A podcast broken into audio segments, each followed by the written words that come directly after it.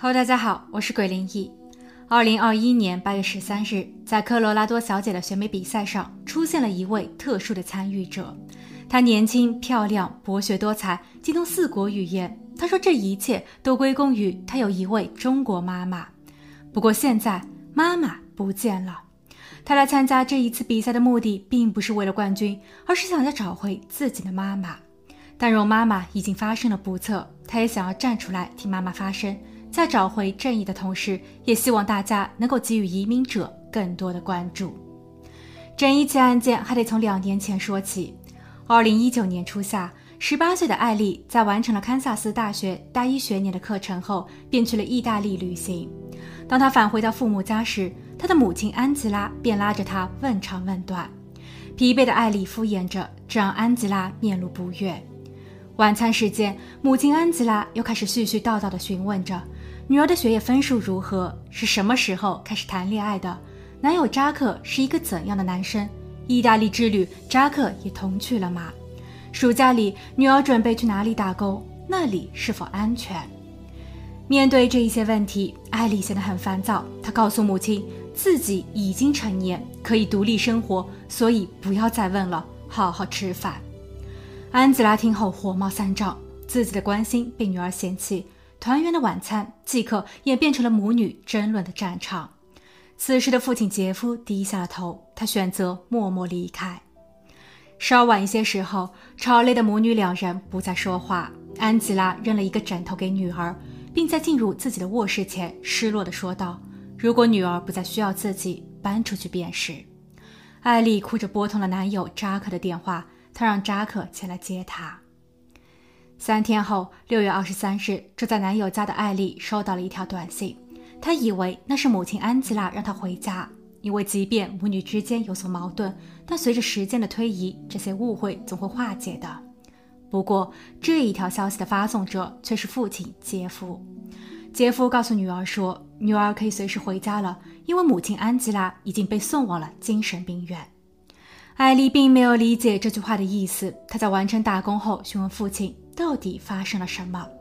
杰夫告诉他，那一天他与安吉拉去商场，在停车场中巧遇了几位自称是心理健康的工作者。安吉拉与他们发生了矛盾，然后那几个人便把安吉拉送入了精神病院。艾丽听后有些着急，她问：“那现在呢？妈妈在哪家医院？她在那里还缺衣服或是其他的日用品吗？她是否需要家人的陪伴与照料？”杰夫回答说：“他会去搞明白这一切。不过，在他弄清前，希望艾丽不要太过紧张，也不要与其他人说这一件事情。毕竟家丑不可外扬，这其中也包括了安吉拉的娘家。”艾丽听后照做了。但三周过去了，艾丽却迟迟没有收到母亲的消息。中途，她又回过几次家，想看看妈妈是否已经回家，但家里却是空荡荡的。她问爸爸。什么时候可以去见妈妈了？妈妈还能够回家吗？杰夫只是让他替安吉拉打包了一些衣物。他还是那一句话，为了保护好艾丽，暂时不适宜让她与安吉拉见面。艾丽听后更加的焦虑，难道妈妈病得很严重吗？几天后，七月十六日，杰夫给女儿发送了短信，他问艾丽在哪里，有一件事情最好当面说。艾丽把男友的家庭住址发送给了他。晚上十点过后，杰夫开车去到了那里。在扎克家的车库前，杰夫没有再绕弯子，他十分沮丧且严肃地对着刚参加完飞盘比赛的艾丽和扎克说：“安吉拉出事了，她因为中风已经在医院中离世。”艾丽听后腿一软，瘫倒在地。杰夫说完后，似乎也不忍心看到女儿忧伤的样子，他发动了汽车，一个人默默离去。次日，扎克的母亲邀请杰夫来家中吃一个便饭。杰夫虽有出席，但在场的所有人都显得十分尴尬。杰夫在吃饭时，不是看着地板，就是望向远方。他说自己在上班时收到了噩耗。医院的工作人员说，在十五日晚上定时查房时，安吉拉还是好好的，但十六日一早，他就已经没有了反应。除此之外，杰夫并没有透露太多的细节。他说他需要时间与空间。餐桌上的艾丽则一直在落泪。在杰夫用完餐后准备回家前，他告诉女儿艾丽，私下悼念一下安吉拉便可，公开的追悼会就不办了。过一段时间，他会通知到安吉拉的娘家，但目前他还没有想好要如何开口。他也害怕看到娘家的亲戚们太过伤感。艾丽听后点了点头，她渴望了解更多的细节，例如妈妈到底是为什么进入了精神病院？她在中风前就难道没有前兆吗？但艾丽还是忍住了没有问爸爸，因为她已经失去妈妈。不想再因此刺激到爸爸，而这一忍就是八个月。期间，杰夫还在他们原来的家相距大约一小时车程的地方购买了新房。他邀请艾丽同他一同居住，不过艾丽拒绝了，因为她害怕自己会失控追问妈妈的事情，而这一个话题似乎已经成了父女两人之间的禁忌。艾丽也因为太过怀念妈妈而开始服用抗抑郁的药物。二零二零年二月，艾丽与住在长岛的姨妈郭女士通了一通电话。电话的那一头，姨妈似乎有些气愤。她说：“虽然自己移民美国，建立了自己的生活，在班尼堪萨斯后，同安吉拉与艾丽的联系并不多，但好歹他们是一家人。逢年过节或是家庭中有重要活动时，都还会聚在一起凑个热闹。不过几周前，当郭女士给安吉拉致电留言。”询问安吉拉是否会去参加某位亲戚的婚礼时，安吉拉却没有任何的音讯。郭女士对此很有意见。听闻此言后，艾丽突然大声地哭了起来。她说：“她也想听听妈妈的声音，但十六日妈妈走了。”电话另一头的郭女士听得云里雾里。艾丽在平复了心情后，向姨妈叙述了整起事件的来龙去脉。原来，自己五十一岁的妹妹早已不在人世。而回想起妹妹安吉拉的一生，她还真的挺不容易的。一九六八年，安吉拉在中国北方出生。虽说她的父母都是教授，但安吉拉的学业成绩并不理想。毕业后，她找了一份平面模特的工作，并于二十多年前在其父母朋友的介绍下认识了现在的丈夫杰夫。杰夫是一位汽车维修师兼销售，他当时被调派至中国短期工作。两个人的第一次见面在北京的某家咖啡馆。那个年代喝咖啡还是挺新鲜的事儿。他们对彼此的印象都很好。后期杰夫回美工作，两个人的通信从未间断，并在相识的一年后，安吉拉答应了杰夫的邮件求婚。接着，他便独自一人坐上了飞往美国的航班，这也是他第一次踏出国门。抵达美国后，两人完婚，并在不久后生下了他们唯一的孩子艾丽。安吉拉开始在家中做起了家庭主妇，杰夫则处理对外的一切事宜，包括赚钱养家。一家三口的日子看似很融洽，但其实，在一开始，杰夫就欺骗过安吉拉。他虚报了自己的年龄，实际上杰夫要比安吉拉大了整整十三岁。杰夫有告知安吉拉，他离过婚。却隐瞒了自己与前妻还生有一个女儿。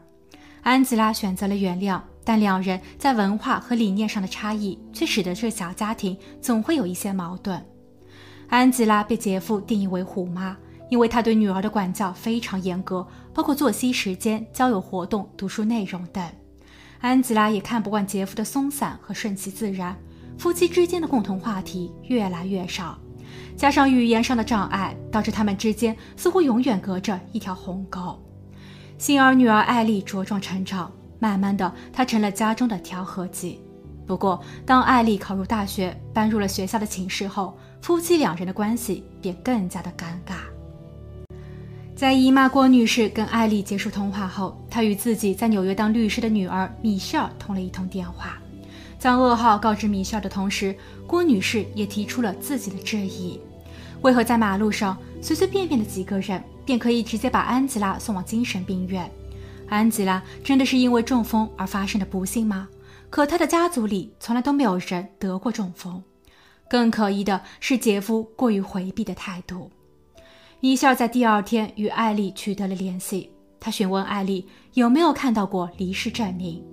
艾丽对此并不了解。在米歇尔同他解释后，艾丽去到了当地的卫生环境部门与人口统计办公室调阅资料。然而，他们却只找到了安吉拉与杰夫的结婚证，并没有记录显示安吉拉已经往世。艾丽又跑了家附近的几个火葬场，但他们均表示，如果没有离世证明，他们是不被允许私下作业的。这一下，艾丽傻眼了。她的妈妈难不成还活着吗？最终，她鼓起了勇气，向父亲杰夫提出了质疑。而当杰夫再一次搪塞说安吉拉可能是在密苏里州或其他的外州的某家医院发生不幸时，艾丽再也坐不住了。二零二零年二月十五日，艾丽走进警局，她向警员介绍了自己的母亲安吉拉。在美国的社交圈很小，因为害怕开车，所以不怎么出门。她的活动范围可以说就是家和所在的社区里。她不喜欢也不相信医生，唯一一次去医院的记录还是在十九年前生育的时候。而在经济方面，安吉拉甚至都没有自己的银行卡，她非常依赖自己的丈夫。但夫妻两人的关系却十分诡异，艾丽从来没有见过他俩接吻、相拥，甚至是同睡一屋。而其后，尤其是当艾丽上了大学，安吉拉开始变得越来越消瘦，还总是患得患失的。艾丽确实相信妈妈生病了，但关于爸爸所叙述的过程，现在看来更像是一个故事，并不真实。也就是在此时，父亲杰夫拨通了艾丽的电话。艾丽直接按下了免提键，不知实情的杰夫正在修正他的故事。杰夫说：“他不知道该怎么做，也不确定安吉拉是否真的被人带到了医院，还是说是安吉拉故意演了一出戏，然后他自己跑了。”杰夫也只是在没有收到安吉拉音讯的一个多月后，突然接到了一通陌生电话，对方询问安吉拉已经离世，是否需要火化。在杰夫答应后的某一日早上。他收到了一个骨灰盒，杰夫一直不敢正视他，直到艾丽在昨日质问自己为什么没有离世证明时，自己才意识到这其中似乎很有问题。所以他打开了骨灰盒，然而里面却是空的。艾丽听后告诉父亲，她不想要再听故事了。报案后，警方调阅了全美人口登记系统，检查了安吉拉的通行记录、出入境情况。以及八个月前的道路监控视频，但由于时隔太久，什么都没有查到。警方还申请了搜查令，对安吉拉的最后住址以及杰夫的汽车进行了仔细勘查。那一天，艾丽在家，她忐忑不安地看着警员搜罗证据。他们在后院挖洞，还带来了寻尸犬。杰夫也被带回了警局做笔录。不过，审讯室中的他沉默不语。表情米歇尔律师特意飞往了堪萨斯。与安利商量着使用何种话术才能让父亲杰夫露出马脚，但这一些操作最终被杰夫识破了。他对艾丽吼道：“安吉拉就是在外面有了人，她消失的那一天身上都没有带身份证件或是现金，但后期也没有医院的人来问他索要医疗费。很明显，这是安吉拉编排的一出戏。而在收到空骨灰盒的当天，他也被骗走了现金一千五百美元。”因为那个送骨灰盒的陌生男子说这是火化的一系列开销。至于艾丽想要的时间线和真相，杰夫表示自己从头到尾也都是被蒙在鼓里的，反倒是现在女儿对自己起了疑心，把警员、律师等都全都牵扯了进来，这让自己成为了无辜的嫌疑人。作为女儿，于心何忍？艾丽做出了最后一次尝试，她恳求父亲说出真相，哪怕妈妈已经没了。他也希望爸爸的后半生能够坦然面对他所做过的一切，必要时可以请一位好一点的刑事律师。但杰夫依旧坚称安吉拉是自己离开的，杰夫本人并没有害他，而杰夫也不会再去寻找他。Do you have a gut feeling whether she's alive or dead? At this point, no, it's 50-50. I don't know what's going on yet. You got a lawyer, right? Uh, yes. To protect yourself? I got the lawyer because I don't know what to say to the police. I'm not lying about anything, number one. You did lie to me. No, I didn't. Yes, you did. About? About the whole mental hospital thing. 二零二零年五月，艾丽在为父亲的新家打扫卫生时，发现后院中有一堆类似于坟墓的小土堆，似乎泥土里还有一个黑色的塑料袋。 而边上有着安吉拉以前最喜欢的两种植物，但警方在调查后确认，这也只是一场乌龙罢了。七月，安吉拉消失的一年后，案子依旧没有任何的进展。女儿艾丽与父亲杰夫的关系变得越来越僵，他们对彼此都很失望，几乎已不再见面与交流。艾丽在她的 IG 上第一次发布了关于妈妈安吉拉的一切。二零二一年，警方虽然已经追查了一百五十多条线索，包括再一次搜查了杰夫的三处房产，但却依旧没有任何的结果。艾丽认为父亲杰夫背弃了全家，他谋害了妈妈，还利用了自己对他的信任。而仔细回想，在安吉拉消失的三个月后，二零一九年九月，杰夫曾让自己在一份人寿保险上签下妈妈安吉拉的名字，因为艾丽与安吉拉的字迹相仿。所以这一切都是爸爸的阴谋，但杰夫的两位亲戚则表示，杰夫是爱安吉拉的。杰夫在过去也并没有对安吉拉做出过任何暴力行为。时至今日，杰夫依旧没有收到任何的指控。他和他的律师对于此事件不再发表新的评论。女儿艾丽从堪萨斯大学的金融学转入了科罗拉多州立大学学习新闻专业。她表示自己想要得到一个真相。他相信，如果安吉拉能有所感知，也会支持自己的行为。在科罗拉多小姐的选美比赛上，艾丽最终赢得了第十六名的好成绩。赛后，她也表示希望自己的行为能够帮助那些新老移民得到更多的关注。